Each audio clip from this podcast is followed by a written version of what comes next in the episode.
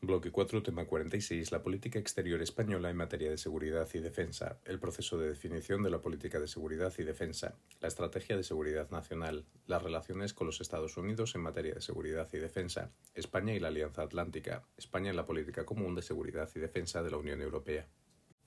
El concepto de seguridad eh, tiene un carácter expansivo, ya que evoluciona según las dinámicas, las capacidades y el desarrollo tecnológico, por lo que eh, la evolución de la sociedad internacional ha abierto nuevos frentes o nuevos aspectos en materia de seguridad.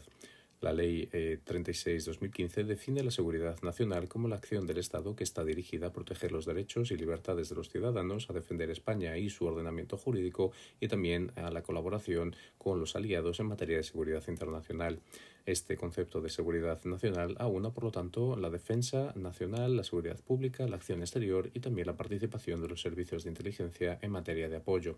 Por su parte, la defensa nacional sería una visión más tradicional de la protección de la soberanía de un Estado a través de las Fuerzas Armadas, por lo que en la actualidad se englobaría dentro de esta visión más amplia de la seguridad. Es importante la relación que existe entre la seguridad y la política exterior, ya que ambas se articulan en función eh, o eh, según eh, las directivas del Gobierno, debiendo cumplir, por supuesto, los criterios de transparencia y de control. En cuanto al marco jurídico para la definición de la política de seguridad y defensa en España, este viene marcado por la Constitución española, ya en su preámbulo menciona la defensa nacional y posteriormente incluye artículos como el 149.4, donde se establece la competencia exclusiva del Gobierno para eh, la materia de defensa nacional. Por su parte, la Ley 36-2015 de Seguridad Nacional establece la figura del presidente como elemento clave en cuanto al desarrollo de la seguridad nacional, estableciendo esta ley los principios y órganos competentes, destacando entre ellos la unidad de acción, la prevención y la eficiencia. Por su parte, la Ley Orgánica 5-2005 de Defensa Nacional establece el pleno ejercicio de los derechos y libertades de la Constitución española y de la Carta de Naciones Unidas como uno de los pilares de la defensa nacional, estableciendo o remarcando esta competencia exclusiva por parte del Gobierno para su desarrollo. Finalmente, la Ley 2-2014 de Acción Exterior eh, señala las actuaciones por parte de España a nivel internacional mediante el Ministerio de Asuntos Exteriores y también mediante las Fuerzas Armadas y Fuerzas y Cuerpos de Seguridad del Estado. Así, los principales órganos eh, para el desarrollo de la política de seguridad y defensa son, en primer lugar, el presidente del Gobierno, quien es el responsable de dirigir la política de seguridad nacional y de proponer la estrategia de seguridad nacional. El Gobierno, por su parte, establece la política de seguridad nacional y aprueba también su estrategia. El Ministerio de Defensa desarrolla la Directiva de Defensa Nacional mediante la Directiva de Política de Defensa,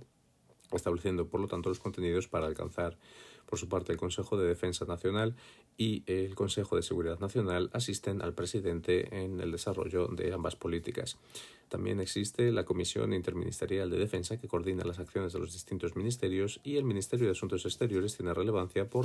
la, participación de la política exterior en materia de seguridad, en materia que está incluida, por ejemplo, en la Secretaría de Estado de Asuntos Exteriores y Globales, donde se engloba una Dirección General de Política Exterior y Seguridad, incluyéndose en esta la participación, por ejemplo, de misiones internacionales para el mantenimiento de la paz o la cooperación con eh, estados eh, con otros estados. Finalmente, las Cortes Generales también tienen relevancia en materia de seguridad y defensa debido a que son responsables de debatir las líneas generales de la política de seguridad nacional y la política de defensa nacional y controlan la acción del gobierno y autorizan también la vinculación mediante tratados internacionales en materia de defensa, como señala el artículo 94 de la Constitución española. Finalmente, las Cortes Generales también son responsables de aprobar con carácter previo el despliegue de Fuerzas Armadas fuera del territorio nacional. En cuanto a la articulación, la política de seguridad eh, nacional, en ella participan eh, todas las administraciones públicas según sus competencias y se desarrolla mediante la Estrategia de Seguridad Nacional. Desde el año 2011, esta Estrategia de Seguridad Nacional cuenta con una vigencia de cinco años y en ella se incluyen las líneas de acción y optimización de los recursos. La Estrategia de Seguridad Nacional la elabora el presidente, la aprueba el Consejo de Ministros y la debate en las Cortes Generales. Por su parte, la política de defensa, donde se establecen los objetivos, los recursos y las acciones de esta política, se articula mediante la Directiva de Defensa Nacional que elabora el presidente y que desarrolla posteriormente el ministro de Defensa en la Directiva de Política Nacional. Ambas son informadas por el, por el Consejo de Defensa Nacional. En cuanto al marco político estratégico, debemos señalar que los instrumentos que acabamos de mencionar se articulan o se elaboran mediante un análisis del entorno estratégico, una eh, concreción de los riesgos y amenazas para España, el establecimiento de una serie de líneas de acción en cada ámbito de actuación y finalmente la optimización de los recursos existentes. Esto queda plasmado, por ejemplo, en la Estrategia de Seguridad Nacional publicada en el año 2021 y que mantendrá su vigencia hasta el año 2026. Las principales características de esta, de esta Estrategia de Seguridad Nacional son eh, que se incluyen las eh, consecuencias de la pandemia, de la pandemia del COVID-2019, eh, que, según eh, se señala, ha acelerado las dinámicas globales de seguridad. También se establece una mayor competencia geopolítica que estaría condicionada por los elementos esenciales de la transformación digital, la transición ecológica y el elemento clave de la incertidumbre en las relaciones internacionales. Por su parte, España se define como una potencia europea, mediterránea y atlántica, lo cual condiciona su visión a nivel de seguridad. La estrategia de seguridad eh, nacional estará complementada por los planes específicos como la Estrategia de Ciberseguridad del 2019 o las estrategias de seguridad en materia aeroespacial, en materia energética y en materia marítima. Así, la Estrategia de Seguridad Nacional del año 2021 se estructura en cinco capítulos y señala como principales objetivos la gestión de las crisis, el desarrollo de capacidades tecnológicas y sectores estratégicos y también el desarrollo de la capacidad de prevención, detección y respuesta ante estrategias o ataques híbridos. Los ejes principales de acción de la seguridad nacional van a ser la protección, la promoción y la participación estableciéndose eh, unas líneas de acción de carácter regional enfocadas en el Magreb y Oriente Próximo, el África subsahariana, América del Norte, Latinoamérica y Caribe y finalmente en la región de Asia-Pacífico. Las principales actuaciones que se establecen en la Estrategia de Seguridad Nacional son el desarrollo de un sistema de alerta temprano con base tecnológica que incluye una serie de indicadores para todos los ámbitos de seguridad. En segundo lugar, será el desarrollo de iniciativas como el Plan de Seguridad para Ceuta y Melilla o el Plan para la Reserva Estratégica en función de la capacidad nacional de producción industrial marcada esta por la pandemia del COVID-19. En tercer lugar está la, la elaboración de un mapa de riesgos y amenazas donde se señalen las dinámicas y la interconexión entre estas. Eh, yo incluye, por ejemplo, las campañas de desinformación, la tecnología o eh, la importancia de las estrategias híbridas. Dentro de esta elaboración de del mapa de riesgos y amenazas debemos incluir también el marco de la Unión Europea, donde se busca promover una mayor autonomía estratégica, mediante la promoción de la política de cooperación y seguridad, eh, la política común de seguridad y defensa o del espacio de libertad, seguridad y justicia. Así, eh, las, las, propuestas españolas incluyen el desarrollo de una seguridad sanitaria, una seguridad energética, la gestión de la crisis fronteriza por parte de la Unión Europea y también la coordinación de las acciones entre la Unión Europea y la OTAN. Por último, la gestión de crisis según la Estrategia de Seguridad Nacional, establece la necesidad de elaborar un catálogo de recursos de seguridad nacional y unos planes de, respuesta para los diversos escenarios, para lo cual se prevé la integración de las comunidades autónomas y las administraciones en el sistema de seguridad nacional una vez visto la estrategia de seguridad eh, nacional, es eh, importante destacar eh, la coordinación o las relaciones entre Estados Unidos y España en, materia de seguridad y defensa, unas relaciones que se retrotraen a la firma de los Pactos de Madrid en 1953, donde se inician esas relaciones basadas en tres puntos, como son la defensa,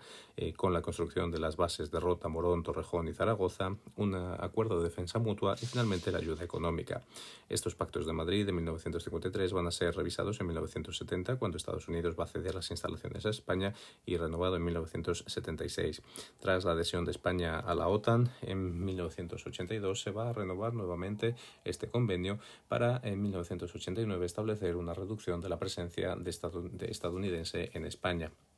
Posteriormente, estos acuerdos van a ser nuevamente modificados por eh, varios protocolos, el último del año 2015 en las líneas generales de la relación entre Estados Unidos y España en materia de seguridad y defensa incluye la, eh, política de no nuclearización de España, la, eh, el papel de los Estados Unidos como proveedor de tecnología militar para España, la armonización y la coordinación a nivel industrial y de defensa, la colaboración en la lucha contra el terrorismo y finalmente también la colaboración y la cooperación en el ámbito bilateral y multilateral. En cuanto a la gestión de las bases, estas son de soberanía española, pero de utilización conjunta, ya que suponen una importante eh, clave, un importante elemento en la proyección estadounidense en África y en el Mediterráneo, como reconoce el establecimiento de la Fuerza de Intervención Rápida en eh, la base de Morón. Así, la base de Rota cuenta con cuatro buques de la Armada eh, Americana que eh, se prevé incluya dos nuevos destructores en próximas fechas, formando parte del escudo antimisiles. Por su parte, la base de Morón es la base aérea y también un hub logístico para el programa AFRICOM. Eh, en estas, eh, estas dos bases forman eh, parte, por lo tanto, de la aportación española a la seguridad internacional. En relación con la participación o la colaboración entre España y los Estados Unidos, un punto importante es la presencia de España en, la Organización del Tratado del Atlántico Norte, una organización fundada por el Tratado de Washington de 1949 para desarrollar el principio de la legítima defensa reconocido en el artículo 51 de la Carta de las Naciones Unidas. España se va a adherir en 1982 bajo la presidencia de Calvo Sotelo y refrendará en el año 86 esta adhesión. Eh, no obstante, la integración de la estructura militar no se producirá hasta 1999, cuando se cree el cuartel general en Retamares para la coordinación con la OTAN. Las principales áreas de coordinación son la, integridad, la defensa de la integridad del territorio español, excluyendo de esta, de esta defensa los territorios de Ceuta y Melilla. También España es responsable por, eh, de la defensa aérea en el sur de Europa, con la base aérea de Torrejón, es el tercer, es el séptimo país en contribución eh, económica y el quinto en contribución de capacidades y también tiene eh, establecido el objetivo de incrementar el gasto en defensa hasta el 2% del PIB. En cuanto a las aportaciones materiales, España participa en las fuerzas de respuesta rápida de la OTAN y eh, cuenta con una serie de centros como el Centro de Explosivos en Hoyo del Manzanares, el cuartel de alta capacidad de Vetera o también eh, el Centro eh, Aéreo Combinado de Torrejón de Ardoz. Además, España participa en las misiones del Báltico, en Turquía, en el Mediterráneo o actualmente en la misión en em, el Mar Negro. Destaca en este aspecto la, eh, eh, Secretaría General que ejerció eh, Javier Solana en 1995 y entre 1995 y 1999. Por último, la participación española también en la política común de seguridad y defensa de la Unión Europea es relevante en materia de seguridad nacional. una coordinación que destaca con la figura de Javier Solana, quien fue también elegido como primer alto representante en materia política exterior y de seguridad común. En cuanto a la política de común de seguridad y defensa, España defiende el objetivo de aumentar la autonomía estratégica de la Unión Europea, recogido en la brújula estratégica de la Unión Europea del año 2022. Así, en cuanto a la evolución de la participación española, eh, España ha sido parte integrante tanto de la política exterior de seguridad común, que se va concretando en acciones exteriores desde el Tratado de Maastricht en 1993, a la institucionalización de la política común de seguridad y defensa en el Tratado de Lisboa del año 2009. España es, por lo tanto, participante en estas y, además, participa también en el Grupo Weimar y en la Agencia Europea de Defensa, demostrando así su mayor eh, participación, su, su mayor vinculación. Eh, por su parte, España también eh, participa en la cooperación estructurada permanente eh, o PESCO y en el plan de acción y defensa que busca desarrollar el I+D y las cadenas de suministro entre los Estados miembros. Las líneas generales de la participación española en la política común de seguridad y defensa incluyen la puesta a disposición de la Unión Europea de capacidades civiles y militares, el desarrollo de esta política para crear un, una defensa común también la compaginación y la cooperación con eh, la OTAN, que ha quedado remarcada con la declaración de la Unión Europea y la OTAN en el año 2023 de asociación estratégica en el contexto de la guerra de Ucrania. Una eh, declaración que sigue la línea de cooperación iniciada en el año 2002 tras el conflicto de los Balcanes, recogido en los acuerdos Berlín Plus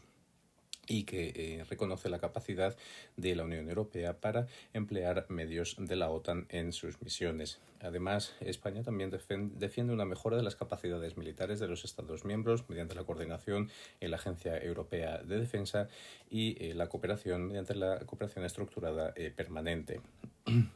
Así, España participa tanto en eh, las misiones eh, como las que se desarrollan en, la región del Cuerno de África, en África Occidental, en el Mediterráneo y eh, también la que se mantiene en, en Bosnia y España de hecho ha liderado tres de los battle groups de eh, la Unión Europea. Actualmente esta política eh, común de seguridad y defensa ha adquirido mayor relevancia debido al contexto de la guerra en Ucrania, lo cual ha provocado, por ejemplo, la adhesión de Dinamarca a la política común de seguridad y defensa de la que antes no era partícipe. Vemos así cómo la evolución de la sociedad internacional ha creado nuevas amenazas y desafíos, por lo que es importante el desarrollo de políticas actualizadas para la defensa de la seguridad y em,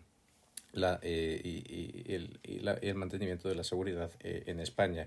Para ello es importante también la cooperación con los principales eh, aliados eh, españoles a nivel internacional dentro del marco de la OTAN y del marco de la política común de seguridad y defensa de la Unión Europea. No obstante, esta, este refuerzo de las políticas de defensa y políticas de seguridad reaviva el debate sobre el coste de la seguridad estratégica, marcado también por el coste presupuestario, sobre todo destacándose ahora con el compromiso de alcanzar el 2% del PIB para el gasto militar.